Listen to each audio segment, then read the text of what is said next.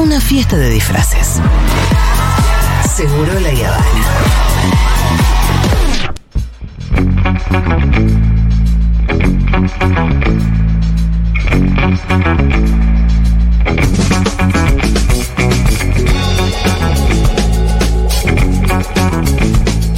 Bueno, voy a saludar al invitado de hoy, lo voy a saludar dos veces, lo voy a saludar ahora, lo voy a saludar después para el video de YouTube. Bueno, para que vos sepas, Mario Santucho, un aplauso para él. Bravo.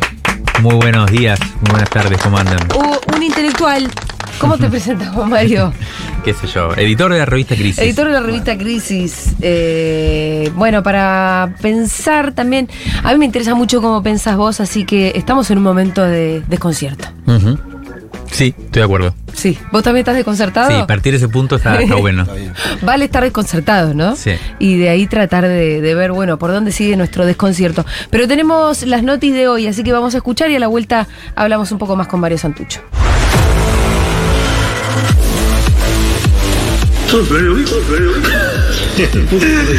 Sí, me acusaron de ser planero vivo y de cobrar aguache. ¿Por eso, Boche? Tenés que ser medio imbécil para pensar que cobro aguache, ¿no? Tenés que ser imbécil para pensar que cobro una asignación social de un plan social por parte del gobierno. La verdad que hubo una confusión, una confusión. Tu esposa, decía tu ex esposa. que cobraba aguache por mis hijos. Y lo cierto es que, al margen de que eso no es así, claramente es falso, eran simplemente asignaciones universales que creo que cobró uno o dos meses, pero que son irrenunciables y en virtud de su trabajo en relación de dependencia. Así que, pero me llama la atención cómo subestiman la inteligencia del prójimo, ¿no? Pensar que alguien puede creer que yo cobro aguache o que cobro un plan social, realmente es ser un imbécil.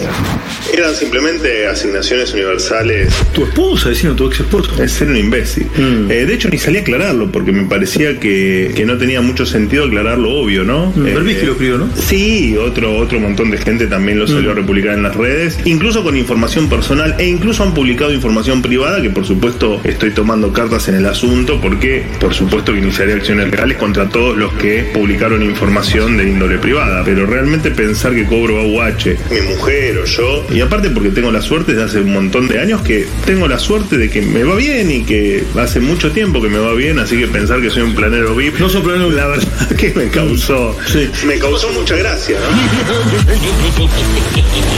Y es un tema de él lo de mi hermano, en lo cual yo no intervení. De hecho, tampoco salí a aclararlo porque me pareció una cuestión de él, más de él que mía, ¿no? Lo que vamos a hacer, más allá de si es un alimento, una transferencia dineraria o cualquier otro tipo de ayuda, es que quienes lo reciban sean efectivamente quienes cumplen con los requisitos que impone el Ministerio de Capital Humano. Tratamos de que no esté en regla, no funcione como nosotros consideramos que tiene que funcionar, en el caso del ejemplo tuyo, un comedor comunitario o cualquier otra institución que reciba dinero o que pueda o que quiera recibir dinero del Estado. Lo cierto es que tratamos de que todo funcione bajo una lógica de una normativa que tenga que cumplirse. Simplemente es eso, a nadie le va a faltar un alimento. En tal caso, no se repartirá o no se, no se dejará acceder a una transferencia o un alimento quienes no estén en regla.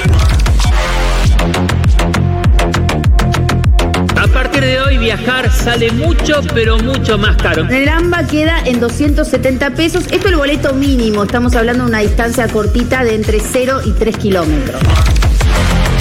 Consideramos que esta que este ajuste en las tarifas, entiendo que te referís puntualmente al transporte, son necesarias en este camino que estamos llevando de equidad con el resto con el resto del país, para no siempre mirar el AMBA y mirar también qué es lo que pasa en el resto del país, donde por supuesto, aprovecho tu, tu buena pregunta para, para aclararlo, se está trabajando todavía mucho en continuar con la reducción de subsidios de acuerdo al esquema establecido por el Ministerio de Economía eh, y además estamos trabajando fuertemente en adicionar a los descuentos que ya existen por el uso del transporte público eh, la, la famosa segmentación de acuerdo a la, eh, las características que tenga cada uno de los usuarios para poder mantener los subsidios y que, que todos podamos pagar el, el- el- el boleto, todos podamos pagar el boleto, todos podamos, todos podamos. Es Israel y efectivamente voy a estar cumpliendo esa promesa. Un segundo para manifestar mi apoyo a Israel contra los ataques del grupo terrorista Hamas, mi solidaridad para con Israel y defender su legítimo derecho a la defensa y para seguir profundizando nuestros lazos comerciales, sobre todo de tanto afecto. Puede ser un mal operativo lo repudiamos. Eh, particularmente hemos repudiado lo que pasó con cuatro jóvenes de la Juventud Radical que venían a reclamar una cuestión ambiental. Pero no es serio en este país tomar posturas de diseño público por un acontecimiento coyuntural. Me pasa con las privatizaciones. Hay mucha gente que tiene una mirada de decir esto no puede estar en la órbita de lo público porque tiene un déficit crónico que lo pagamos todos, fundamentalmente los más pobres. Hasta que llega a mi provincia, ya está en mi provincia la empresa y cambio de opinión. Bueno, nosotros no cambiamos de opinión porque nos insulte mi ley, no cambiamos de opinión porque tenemos una mirada nacional cuando llega a mi casa o a mi, a mi provincia, cambiamos de criterio y no cambiamos de opinión porque haya hechos particulares que repudiamos en el caso concreto.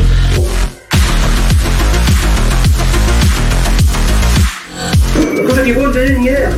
Yo te estoy explicando de que no puedo, no puedo lugar. Me parece que usted también no tiene ni idea de lo que la ciudad. Me quedo que voy a sacar el dolor en un pasillo. Vale, ¿pedís la orden de la doctora? No me digáis, me digáis. Bueno, hablé con la doctora que dice que no puedo sacar. Yo tengo la placa vos, tú no se prende fuego. ¿Entendés? Si es tu doctora, se te vio que tiene uno en el tercer piso, ¿qué te da la orden de la te siguiendo. Perdón, pero acá solamente sos vos el único médico. De la mayoría de los municipios de donde te dicen que vienen, son municipios que no tienen salud municipal, sino provincial. Entonces, eh, nosotros hacemos un gran esfuerzo, pero tiene un límite. Nuestra responsabilidad también es tratar de priorizar al vecino que con el sistema sostiene el sistema público. Y también necesitamos que la provincia asuma sus responsabilidades y les salud en el lugar de origen.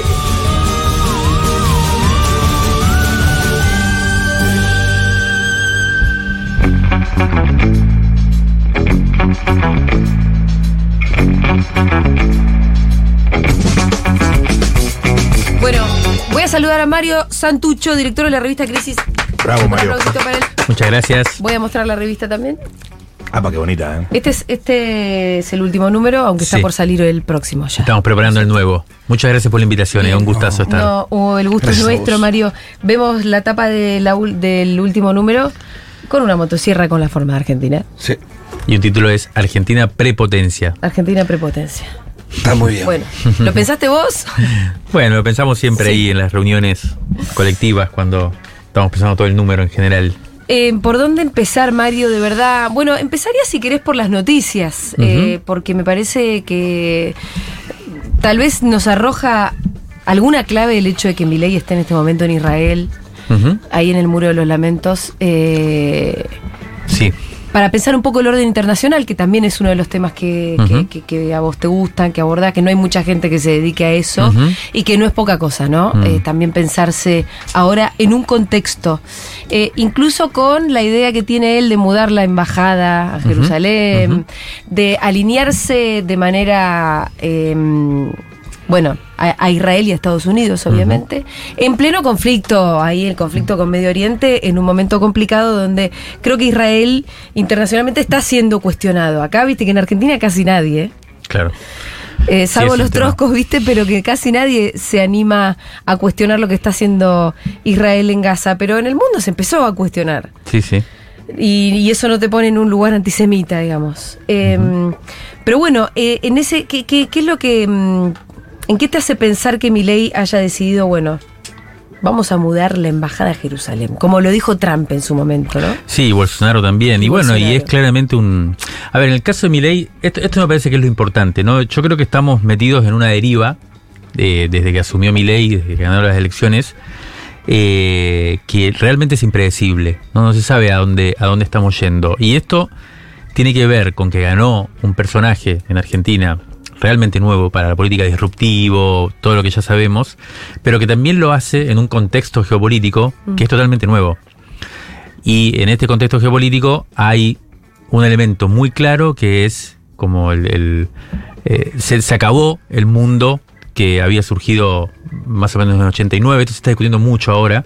Eh, claramente eh, ha llegado a su fin una etapa de la historia que uno puede empezar a decir, empezó a, terminarse en el 2001, la crisis del 2008 después financiera, 2001 con las Torres Gemelas, ¿no? el 2008 después con la crisis financiera, nunca más se recuperó esa especie de eh, eh, paraíso neoliberal, que era la globalización que había empezado cuando se terminó la Guerra Fría. Bueno, lo que todo el mundo está diciendo es, el fin de la Guerra Fría se acabó, ahora estamos entrando en un nuevo momento de mucha conflictividad.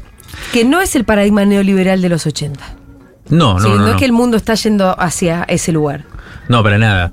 Al contrario, estamos en, el- estamos en, el en la crisis evidente y prácticamente terminal de eso que empezó como una utopía, una utopía a comienzos de los años 80, uno podría decir antes en Chile, después en Inglaterra, y que era la idea neoliberal, que era la, la liberalización de los mercados, que era eh, la, la imposibilidad de pensar en alternativa al capitalismo, ¿no? Se acababa la Guerra Fría.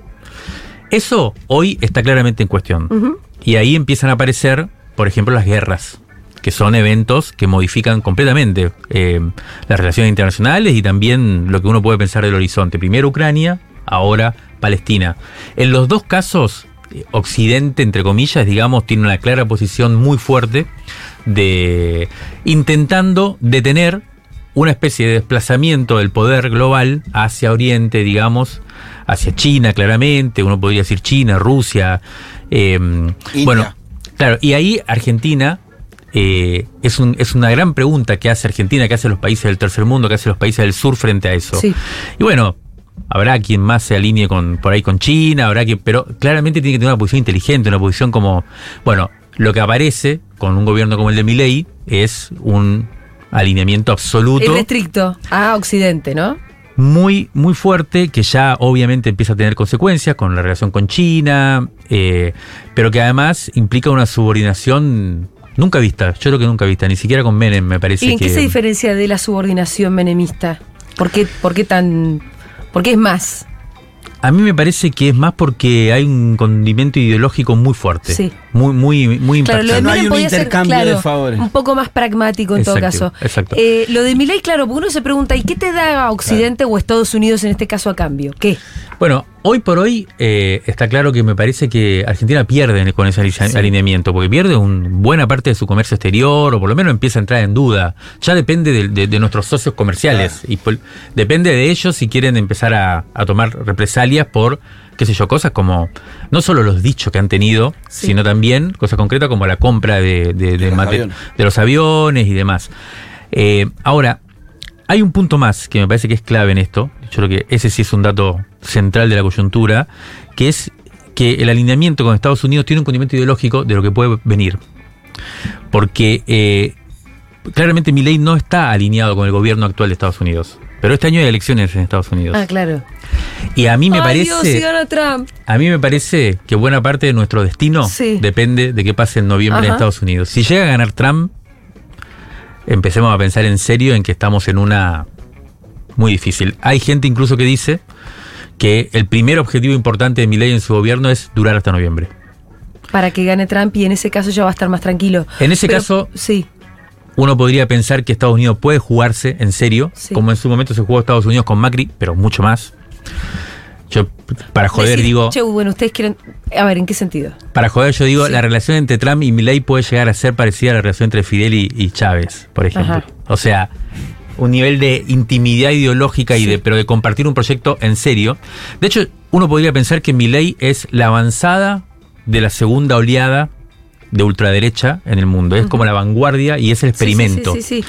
Es el, el- el- más extremo, el primero en estos niveles de extremismo, porque Bolsonaro la verdad que quedó como un tibio, ¿no? Bueno, y ellos tuvieron la experiencia primero de Trump y después de Bolsonaro. Fallidas. Eh, fallidas las dos. Pero interrumpidas por la pandemia también. interrumpida por la pandemia y ahí hay una cosa importantísima para mí que es que el balance que ellos saquen de su fracaso es totalmente contrario al fracaso, al, al balance que hacen los gobiernos progresistas de su fracaso. Allí donde los gobiernos progresistas Sí. piensan que fracasaron porque fueron demasiado lejos y entonces hay que ir más así. Mm. Ellos piensan lo contrario. Y eso, Y sí, es, su, eso es lo una superioridad. Macri lo dice con claridad, dice que haría lo mismo, pero más rápido en esa famosa entrevista con Vargas Llosa, ¿no? Y Trump dice lo mismo y, Y Bolsonaro dice lo mismo y Milei es el que saca ese balance respecto de Macri y el que viene a poner en juego un avance mucho más rápido, rapi- o sea, radical, que quiere ir a fondo. Y la pregunta es qué significa ir a fondo en este mundo en donde yo creo que claramente no hay un orden que discipline a esta, a esta gente. Sí. El poder creo que no lo logra y esa es una gran discusión que está dando Argentina. Yo creo que el sistema político está todavía muy confiado en que lo va a poder disciplinar. Y hay que preguntarse. Y pero el poder político en qué forma está pensando en disciplinarlo, otorgándole toda la, la mitad por lo menos de las facultades delegadas. Bueno, esa es una, pregunta. Hay, hay y una pregunta. gobernabilidad y la ley que quería. Yo Sí, creo que- y no rechazar el DNU, digo. yo te lo digo así, Julia. eh, a mí me parece que hay un nivel de inconsciencia grande en el sistema político hoy, Sí. que es lo que un poco vos estás sugiriendo. Creo que no, no hay. Yo estuve hablando incluso con gente del macrismo ahora, o, y no hay conciencia de que esto puede ser eh, un peligro democrático, un peligro para la democracia, o sea que estamos ante, ante esa situación. Eh, por ejemplo, yo creo que sí, un sector del radicalismo, el de Manes y demás, lo está poniendo en discusión Sí. eso. Son dos. Minoritario. ¿no? Donde, además que sector te diría unos individuos. Ellos dos votaron en contra de la ley en general, Sí. pero creo que es un grupo más grande, de nueve. Bueno, sí, ah, ok. Y además, ¿quién te dice que también estén representando a algunos otros radicales más? Sí, sí. Yo creo que hay, hay, en el regalismo hay cierta preocupación por eso en un sector. Sí. Eh, creo que en, en- en lo que se podría llamar el pro liberal, no ultraderechista, si hubiera algo de eso, creo que en, algún sector de este grupo de bloque Innovación Federal o hacemos, eh, no sé, estos federales, Los pichetos. también hay Nadie se algún... acuerda nunca cómo se llaman. Pero me parece que en general hay una inconsciencia grande Sí. sobre, sobre cierta peligro en serio que hay democrático. Lo están diciendo todo el mundo. O sea, si uno mira a Estados Unidos, está todo el mundo diciendo, si gana Trump en, en noviembre se acaba la democracia norteamericana. Sí, sí. Eh, porque acaba, o sea, el tipo no reconoce la victoria de, de- de Biden, todavía. Mm. Entonces, eh, no hay un- una cosa. Ahora, al mismo tiempo, no sé si ustedes lo han escuchado, yo veo en casi todo el sistema político, Sí. de un extremo al otro, la sensación de que Milei va a colapsar pronto. Sí. Sí. Y está por un lado Macri haciendo cálculos para ver si se queda con el gobierno, Sí. otra gente haciendo cálculos por Sí. si se cae, entonces quién va a Y subir. Villarruel. Entonces Mm. hay, hay como también un, un cálculo de que lo van a poder, eh, se lo van a llevar puesto. ¿Pero vos crees que es un cálculo más cercano a la certeza o a un simple cálculo? Porque yo creo que algunos están como con una certeza que yo no la veo tal. Sí, ahí yo, de- de- la verdad es que, no sé, eh, eh, puede ser, la verdad que puede pasar cualquier Sí. cosa. El tipo la puede chocar y Pero el tipo... sí. Pero a mí lo que me preocupa es que las, las herramientas o la lógica según la cual el sistema político piensa que lo puede llegar a, a- a- a bajar es un tipo de razonamiento muy típico del sistema político. ¿Qué es cuál? ¿Qué es el de esto? La negociación, te voy a sacar esto, te voy a sacar lo otro, ahora te bloqueo la ley, los gobernadores, no sé, como una lógica de, como si te dijera de, mm, de moderarlo, de bloquearle sus... sus eh, mucha gente te dice, eh, no, no está pudiendo poner a funcionar el Estado. Y es verdad. El tipo casi no tiene cuadros, hay un montón de lugares en donde no hay nombramientos. Bueno, en algún momento lo va a chocar. O sea, este no, no va a poder poner... Y yo creo que hay que hacerse una pregunta sobre si esta gente no viene a destruir. Si no le viene bien chocar.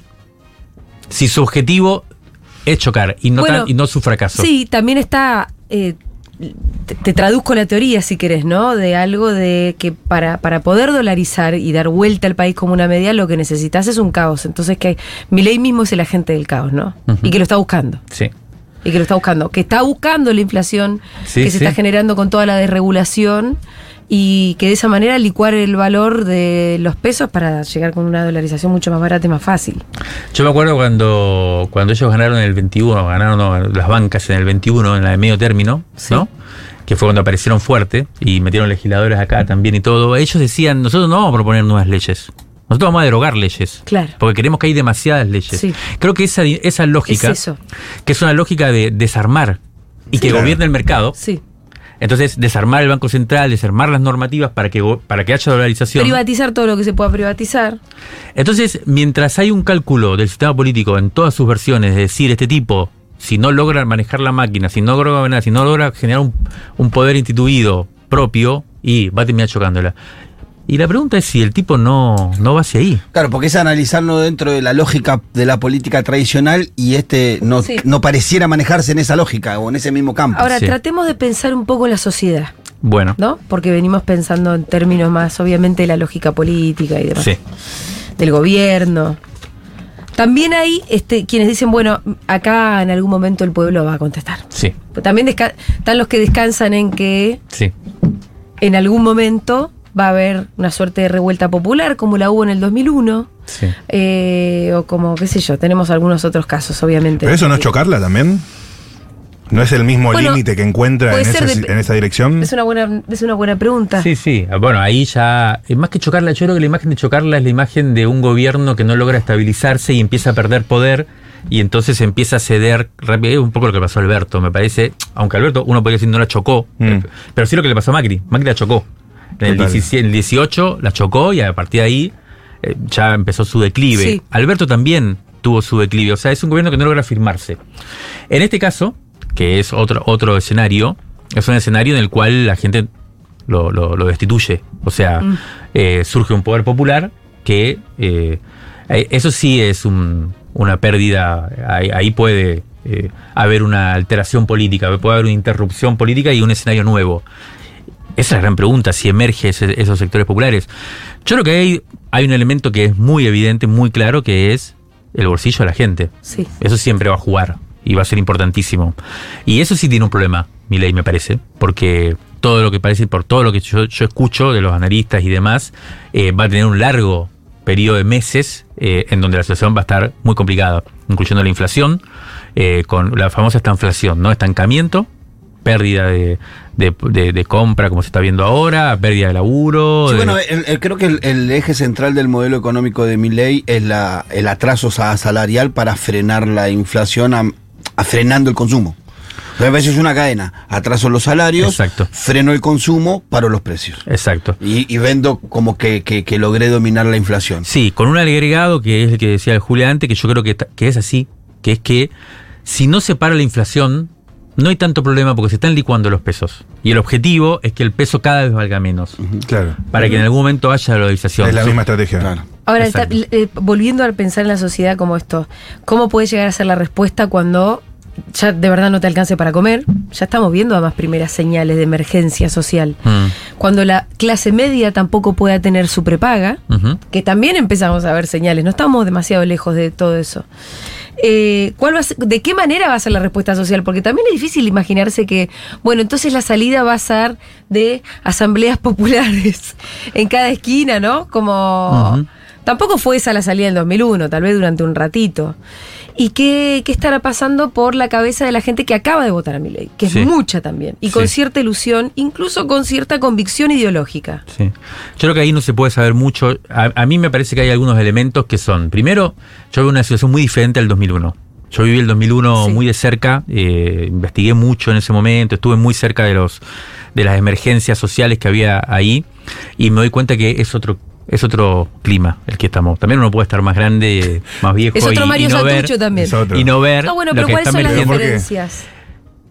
Eh, en aquella época, la vitalidad social que surgía de, eh, en rebeldía, en protesta, tenía claramente un signo, yo diría, antineoliberal. Mm. Claro. Pero porque veníamos de un proceso de por lo menos 10 años de hegemonía neoliberal y habíamos visto cómo la pauperización, digamos, de la vida era producto de ese ordenamiento neoliberal. Sí. Entonces, lo que, todo lo que empezaba a surgir, empezaba a surgir en, co- en- en respuesta a eso, en un ciclo incluso latinoamericano, en donde había como una fuerza, yo diría, emancipatoria, digamos, Sí. que tenía miles de- de- de- de Sí. y que venía de un momento exitoso del neoliberalismo, que después había ido deteriorándose, y es. Yo creo que ahora lo que pasó fue lo contrario. Se viene de una pauperización cada vez más grande de un montón de sectores populares que reacciona contra un orden progresista. La hegemonía, uno podría decir, desde el 2003 para acá, era se, orde- se generó un ordenamiento progresista, peronista, eh, que fue dejando cada vez más gente afuera. Y la, re- la Bueno. reacción frente a eso fue eh, contra ese orden. Por eso se politiza por derecha. Por eso la, ultra, la, la- la ultraderecha tiene tanta fuerza, porque logra nombrar ese descontento y logra ponerle su- sus ciertos Pero valores, digamos. ¿La posible reacción a este gobierno también la ves en esa línea? Y tendría que ser muy acelerado. Entonces tendría que, tendríamos que ver cómo el descontento que se gestó y se politizó contra otro ordenamiento rápidamente reacciona frente a lo que él. Yo no sé, puede pasar, ¿eh? O sea, y creo que la estafa, la estafa electoral esta vez está mucho más clara que otras veces. Me acuerdo cuando ganó Macri, ganó diciendo de que iba a sostener lo que estaba bien y cambiar lo que estaba mal. Este fue muy, como muy concreto, se puede ver cómo traicionó enseguida todo su argumento de campaña. El, el- más o menos. yo creo que el elect- bueno, sí, puede ser también. Hay que ver qué parte. Bueno, no, pero porque para- yo, yo creo que la gente, claro, me refiero a que la casta, la famosa sí, casta. sí. Hoy un amigo me decía Ese la es casta. fundamental. Él, él poco Pero a ¿qué poco. entendió la gente? Claro. Poco a poco fue haciendo un desplazamiento de que la casta eran los políticos a que la casta es el Estado. Ese desplazamiento lo hizo. Y es verdad. Pero él siempre dijo que iba a ajustar. O sea, toda la gente que lo vota lo vota con ese. No sé, igual, obviamente. Por lo menos gente nadie, nadie se sintió entre los ajustados, ¿no? En ese porque, momento. Porque, porque entiendo que empezó a haber eh, una confusión entre casta, Estado, política, Sí. gobierno, ¿no? Mm, Como todo claro. lo mismo. En todo caso, nadie votó para ser ajustado, me parece. Y ahora hay muchas mayorías que votaron a mi ley que están siendo ajustadas ellas mismas. O sí, o alguien. Bueno, sí, es cierto que también hay una suerte de. mm, eh, como de. Resignación. No, no sé si resignación, pero sí como de, de- de- de lógica del sacrificio. Sí, eso estaba en el contrato electoral. Un poquito, no Sí. sé. Y hay, una, hay un elemento fuerte de, Yo estoy de escuchando a alguno que crueldad. dice, bueno, sí, vamos a atravesar ahora un desierto, el Rubicón, Sí, lo que sí, mierda sea. Sí, sí, hay mucha gente, yo creo que hay, hay, hay gente dispuesta a atravesar un momento Sí. de crisis con la pro- Pero promesa. con una promesa, ¿no? con la promesa de que después va a estar mejor. Eh, hay que ver si eso funciona. Eh, se ¿Cuánto va a ver, tiempo? la verdad. Claro, y ahí es donde aparece otra cosa, que es. A mí me están diciendo, por ejemplo, que eh, obviamente en mi ley hay algo que también hizo de que, que- que ganara, que hizo que, que- que lograra ese, esa referencialidad, que es una- un grado de crueldad grande. Y que sintoniza también. Sí. Eh, me contaban que, por ejemplo, en los, en los estudios, la diferencia con Macri, por ejemplo, en Macri había mucho descontento que había canalizado por Macri, pero también había esperanza Sí. y entusiasmo. En este Es caso, parece que los dos sentimientos más fuertes son el descontento y la angustia. Sí. Y sobre esa angustia construye mi ley algo, digamos, algo que hace sentido. Con esa angustia lo transforma en crueldad, no sé. Es, es una, por eso yo digo, es una configuración subjetiva, colectiva, compleja, que, que hay que ver cómo. Y hay que ver cómo uno puede intervenir, operar, participar de eso para generar otra dinámica. Ahora- a nivel anímico, a nivel emotivo. ¿eh? Te quiero discutir algo que dijiste hace un ratito. Uy, uy, uy. Te lo uy, dejamos pasar. Obvio, vamos adelante, vamos. Se picó. se No, pero vos dijiste desde el que, que- que, bueno, hay unas mayorías que vienen a cuest- que vienen cuestionando de 2003 para acá a gobiernos progresistas porque los fue dejando afuera. Sí. Sosteneme un poco eso, porque yo te podría decir, mirá, la verdad que si miramos los salarios eh, en dólares, los niveles de pobreza, un montón de... Hay muchas variables que fueron y vinieron en todos estos años de 2003 para acá. Hoy estamos con pobreza alta, sí, eh, pero me parece que no le puedes adjudicar a los gobiernos progresistas el número de la pobreza hoy. Yo te lo voy a decir así muy, muy, muy heavy, para no, Sí. para no retroceder ante tu embestida. Sí. voy a redoblar la apuesta. Bien. Eh, Dale que sube el rating. yo creo, yo creo que lo que pasó con el kirchnerismo es que hizo durante habrán sido 8 o 9 años Sí. un, un- un gobierno progresista de redistribución de los ingresos. Sí. ¿Desde cuándo a cuándo? 2003 a 2012, ponele. Sí. Sí. Hasta ahí eh, lograron un gobierno muy bueno, por una cantidad de cosas que uno podría decir, pero entre otra- otras cosas porque reconocieron incluso la necesidad social y la fuerza social de exigir una democratización de los ingresos de acá, de acá, allá. Hasta ahí, y, y un momento que llegaron a un punto en el cual ya no pudieron seguir avanzando. No se logró seguir avanzando en términos redistributivos, materiales, Sí. porque se encontraron una serie de obstáculos que tienen que ver con el capitalismo argentino y que no pudieron, no quisieron, no se supo modificar. El negocios, cosas que se intentaron, no se pudieron. Sí, ya, ya haberse puesto a Clarín claramente enfrente o a los medios hegemónicos del 2008. Al campo. Eh, ¿no? Pero todas batallas perdidas, ¿no? La del campo, empezó- la de sí. Clarín, todas Sí. batallas perdidas. Sí. No se pudo democratizar ninguno No. de esos poderes. No. Bien. A partir de ahí, para mí, se empieza a ver que no se puede seguir adelante con eso. Y ahí empieza un deterioro. Desde 2012 para acá empieza un deterioro. En los últimos años del kirchnerismo, me acuerdo de la evaluación de Axel, La que después evaluación 2014. que, que él mismo se después trataron de Eh. repararlo, llegaron, eh, pero llegaron un poco con la lengua afuera y pierden las elecciones con Macri. Vienen cuatro Sí. años de Macri, de- nos hicieron bosta, y después vienen cuatro años de, re- de, re- de Sí, pero vos querés que perdemos las elecciones en el 2015 porque, insisto, el argumento era continuar con lo que estaba bien y cambiar lo que estaba mal. Sí, Un argumento con algún punto, en- porque inclusive no era muy sólido el argumento de la corrupción todavía en la campaña de Macri. O sea, no pintaba a Macri un descontento con el país que había. Había que acomodar dos o tres variables.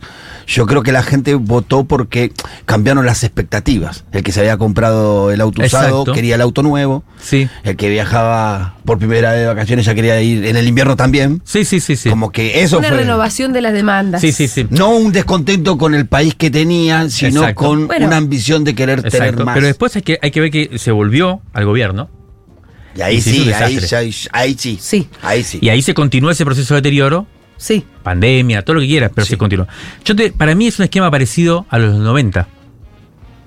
Con otro orden completamente neoliberal, pero es verdad que cuando eh, Menem logra estabilizar la economía en el 91 Mm. y hasta, habría que ver, 96, 97, no sé bien, no me acuerdo, pero hubo un momento en el cual construyó una hegemonía en base al mejoramiento material de la, ma- de, de la población. Sí, de mediados del 95 se empezó a No caer. toda, ahí me parece que lo que creció fue la desigualdad.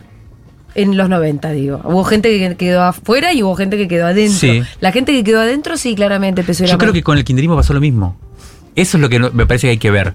Empezó a quedar gente afuera y cada y, y hasta un punto en el cual la mayoría de la gente estaba afuera. Lo que pasa es que la diferencia es que nosotros. Durante el kirchnerismo quedamos adentro. Y en el menemismo estábamos afuera. Nosotros éramos parte de los que nos ¿Y sentíamos quiénes, ¿Y quiénes excluidos. quedaron afuera durante el kirchnerismo? ¿Qué qui- ¿Quién fue el que quedó afuera? Y Los sectores de clase actualmente, la- media, media alta. Bueno, pero el pito que viene de la clase popular, te- popular. te- creo que te lo Pero puedo los sectores populares, eh, en el 2000, el año pasado, en el 2000, cuando se pierden las elecciones, la mayoría de los sectores populares estaban No, afuera. sí, el gobierno de Alberto es distinto al No, gobierno hablemos del 2015. 2012, gobierno de Cristina. me 2015, parece ahí te, decía- ahí te decía, No, ahí, bueno. ¿qué gente queda afuera en, la ultim- en el kirchnerismo? Eso no, no, no, no me queda claro. ¿Quiénes son los que quedan afuera en el kirchnerismo según esa Si concepción? vos entendés el kirchnerismo como 2003-2015, sí. yo estoy hablando de un ordenamiento progresista que uno Ah. podría decir que es una, o- una larga ola que llega Sí. hasta el año pasado. Bueno. Con el macrismo en el medio, pero la gente reacciona frente a eso. La gente dice, bueno, Alberto Fernández, no, dice Alberto Fernández, a Cristina sí, Alberto Fernández no. Eso lo dice cuánto, el 20, 25% de la población. La mayoría social siente que su vida se deteriora y que se deteriora porque hay una forma de entender la economía, el Estado y la sociedad argentina que ya no da respuestas. Sí, hubo, y hubo un tema del haber vuelto tan rápido y no resolver los problemas. Claro. eh, terminó a nosotros, terminó haciendo que el paso de Macri hubiera sido inherente. Sí.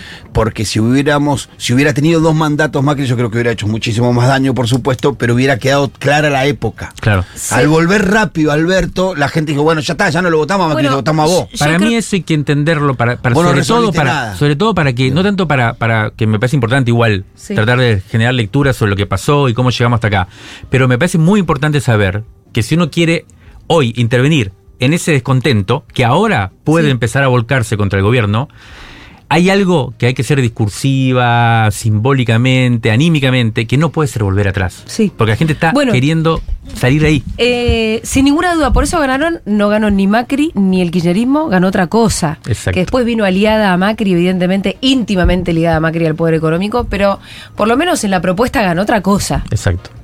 Y eso es lo que sí eh, creo que tiene que ver eso, con un descontento que se vino acumulando con distintos gobiernos, con distintas fases, con distintos momentos donde podemos estar más o menos de acuerdo con, con cuánta gente quedó adentro y afuera. Esa otra cosa, ¿para vos qué es en definitiva? ¿Es un gran engaño?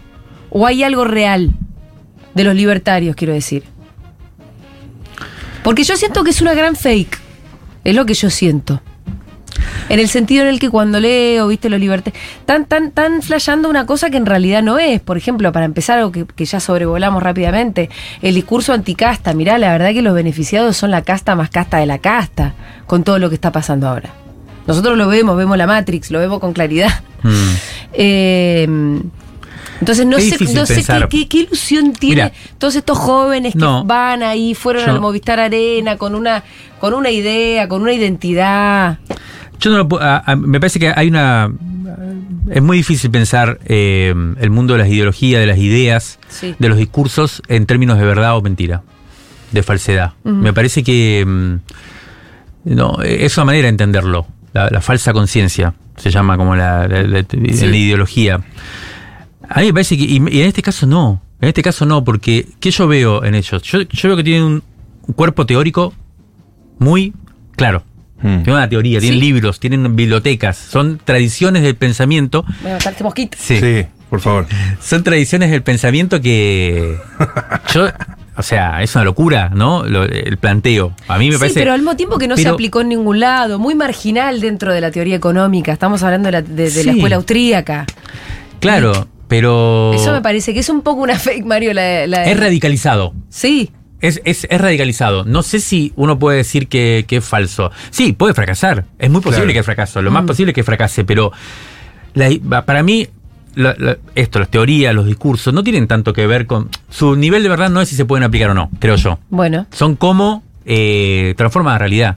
A mí me parece que es qué, qué capacidad tienen de, por ejemplo, generar escenarios nuevos, generar desplazamientos colectivos de lo, de- de lo simbólico.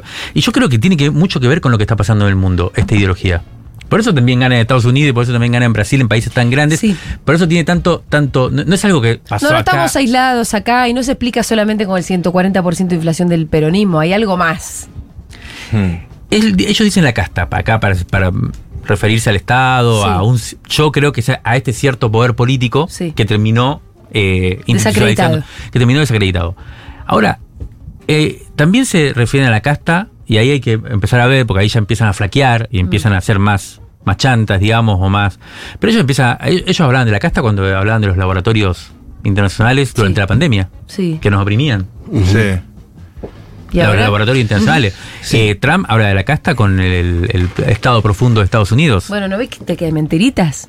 Pero pará, hay- hay una parte de la casta de acá, de la idea de casta de acá, Sí. que no es fake. Perdón, si es polémico lo que ¿Existe digo. casta? Digo, cuando uno pesa el, el tema económico, es verdad, el ajuste a la política, sí, eso ponerle que sea fake. Pero hay una parte de la casta de la observación, qué sé yo, la interna, cielo abierto, o algunas cuestiones de la política de estos años que, como observación, puede tener cierto asidero.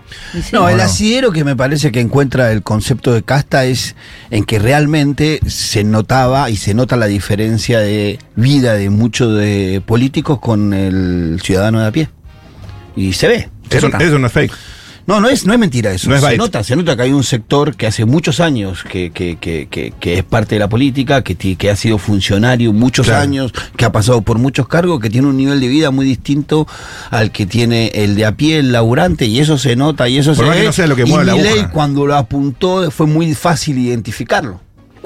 Más en un contexto que, que- venías de la Mm. pandemia y todo eso.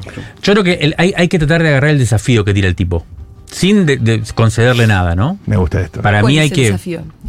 Y el tipo ti- ti- tira ese desafío, tira como que el, el- el descontento y el malestar que hoy prima y que además a mí me parece que está bien que prime, porque las cosas no están bien, Sí, ni el total. mundo ni el país anda bien, estamos bastante hecho mierda. Y por lo tanto, el descontento y el malestar está, es un signo, yo creo, que positivo. ¿Cómo se hace para conectar con ese malestar y traducirlo en una energía transformadora? Yo creo que ese, ese, ese, ese razonamiento base, ese ah, eh, como argumento básico, no, no podemos no partir de ahí, creo yo. Y el problema que tenemos es que la reacción frente a que, lamentablemente, y para nosotros es una gran cagada, lo está haciendo él, no- nosotros nos ponemos en la posición conservadora. Claro. De decir, no, pero tan mal estamos. Bueno, O decimos, eh, no tenemos que transformar tanto. En realidad, capaz que no estaba tan mal lo que teníamos. sí. ¿Se eh, entiende? Es como... Era menos peor que lo de ahora. Y no, y nosotros y- tenemos sí. que, que- En ese sentido digo asumir el desafío. Pero Sí, no, no, no. se puede Tener un hacer- hor- proponer un horizonte, Exacto. porque, porque si la única propuesta es, che, no, pará, no rompamos todo lo que teníamos. Y se puede hacer oponiéndose firmemente a este gobierno. Ese es el gran Digo, sin desafío. dejar de oponerse. Yo creo que hay como dos grandes tareas, pero lamentablemente ayer decíamos, hablábamos con, con, con amigues, Sí. eh, son dos pantallas distintas. Y sí. Entonces, ¿cómo hacer para, para compatibilizar? En una tenés que hay una, defenderte. hay una pantalla que es la de, che, defendamos un poco porque... este- Parémoslo porque sí, paremos nos pasa al por loco. encima. Y la otra es, bueno, ¿qué vamos a proponer? Sí. Porque, pero yo no sé si son tan partidas las pantallas, en el sentido en el que eh, si vos pretendes parar eh, la destrucción de un loco, tenés que asumir que entonces en algún momento te va a tocar. Y cuando te toque, ¿qué vas a hacer? Sí, pero fíjate que para parar, el- para parar esto, eh, esto que no- no- no- nos viene para, para encima, vos tenés que, por ejemplo, aliarte con una cantidad de gente que no es, que no va a estar en algo Claro. nuevo. Que no valora los años anteriores como vos. Por además. ejemplo, o que para nada va a estar disponible para una construcción nueva, al contrario. ¿Como muy- quién? ¿Quién, qué Eh, el sistema político, todo el sistema político. O sea, que te tenés que juntar con. oja- ojalá que se rompa Manes. el PRO y venga un grupo para acá. Bueno, sí, con el radicalismo, con los gobernadores, con. El, el Leustoy, su, su banda, sí. Manes, Eh, el. Lula, Lula salió con, con, el- Sí. con Estados Unidos. Sí. Claro. Para ganarle a. Bueno, está todo bien, o sea, tenés pero que pararlo. eh, Y- Santucho, eso era masa. bueno, ni hablar. Total. Total. ¿No? Ni hablar. Yo creo, por ejemplo, que terminar en masa es ya haber Y ese asumido fue la nuestro derrota. voto a masa. Ahí vos estás asumiendo un poco la derrota, le estás dejando la ofensiva al otro, le estás dejando la iniciativa, la innovación, todo, Sí. la conexión con ese malestar, todo se lo estás dejando a él. ¿Lo tenés que parar? Bueno, pero evidentemente, y ahí donde se, se cruza con lo otro, si no tenés un horizonte para proponer, tampoco va a ser eficaz esa estrategia defensiva. Mm. Porque, le porque terminás dándole la iniciativa. Bueno, y a su vez tampoco podés abrir algo nuevo si no lo parás. Vos decís que la ofensiva tiene que ser, eh, la defensa tiene que ser una ofensa. Y para vos pararlo tenés que sacarle algo de su fuerza. Claro. Tenés que poder eh, sacarle algún elemento. Y él llegó es- así, además. Y sí. Digo, siempre tiene mucha más potencia la cosa destructora. Bueno, ¿no? cuando vino Feli acá, también podría citar a García Linera, eh, refiriéndose a que como los, los progresismos últimamente venían, venían solo, solo a la defensiva. estaban. Sí. Incluso cuando, incluso siendo gobierno, ¿no? Que no había propuestas, no había nuevos horizontes, no había cosas así, sueños. Exacto. eh, y que así no llegas a ningún lado. No solo no llegás a ningún lado, sino que, por eso insisto, no tenés eh, capacidad de enfrentar eh, lo que se viene. Ese es el, el gran dilema. Por eso, también ayer hablábamos con Ofelia, eh, y ella nos decía algo que por ahí tiene que ver con que nosotros Sí. estamos un poco viejos, que es que todo se hace todo mu- mucho más rápido, todo, todo se Sí. acelera. Mm. los Quizás- procesos, los tiempos políticos, Sí. todo más, más rápido también. Sí, Y capaz es más mezclado también. Ojo, Linera justamente también venía diciendo, "Eh, estamos en, una en un momento mucho más pendular de la Sí, política. Tiempo liminar, le dice él, que es un tiempo en el cual, bueno, y ahí hay que estar, hay que estar muy atentos, hay que estar muy dispuestos a, a ver qué es lo que surge y, y también utilizar nuestras herramientas Sí. narrativas, simbólicas, de, para, Las para tradicionales decís. las que tengamos a mano. Porque hay uno que, hay, viste, como que uno dice, bueno, ¿y cómo se contesta? ¿No? ¿Qué? Porque parecía que de repente vino Godzilla. Y están, viste, que al principio de la película siempre se le dispara pium pium con balas de la de siempre. le hace daño, Y claro. Godzilla hace así nomás. Eh, Creo que en las elecciones vivimos mucho esto, decir, bueno, pero ¿cómo se para esto? Y, y Sí. usamos las herramientas de siempre. Mm. Y se ve que no fueron suficientes, no sirvieron. Eh, entonces hay quienes dicen, bueno, hay que abrirse una cuenta de TikTok. Y uno dice, ¿será? ¿Esa la respuesta? Yo, también, o sea, estoy como tratando de bajarlo a temas, que decís, de ver la situación y de aprovechar el péndulo y por dónde entrar. Pero ¿qué temas existen hoy más allá de eh, tratar de parar un poco la avanzada? O sea, temas para proponer más allá de la defensiva. Y yo no pienso sé. el- el- lo, lo clásico, la vivienda, educación, Sí. eh, ingresos en general. Sí, en todo eso uno vuelve seguro. al, al viejo y querido comunismo, ¿viste? Claro, hay que tomar los medios.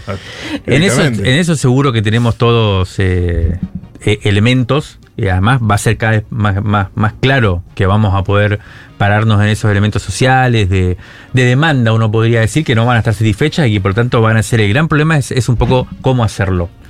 Eh, con qué estrategias narrativas y también con qué estrategias organizativas y de construcción. Nosotros, por ejemplo, estamos haciendo algo muy básico que cuento para Sí. pero que tiene que ver con lo que, con lo que viene pasando, que es eh, con el tema de la represión. ¿Cómo Sí. hacemos? La represión está eh, primero el protocolo y después eh, el despliegue Después la la, semana pasada. represión en sí, que Sí. fue más allá del protocolo, además. Ojalá hubiera aplicado algún protocolo. Bueno, ahí hay una cantidad de herramientas que tenemos históricas. Nos hizo extrañar el protocolo. Sí. Ahí tenemos una cantidad de herramientas, en la sociedad argentina particularmente, que son los organismos de derechos humanos, que es una cantidad, y que ya nos damos cuenta que no alcanzan. No, no. Y no son eficaces. Y Vos entonces, podés decir, che, hagamos una primera fila con las madres y las abuelas, con los pañuelos blancos, y las van a gasear. Sí. Sí. A las abuelas. Y balear. Sí, además que ya, ¿No? que, que quedan que ya están pocas. viejitas. Y quedan muy pocas. Y nos quedan pocas.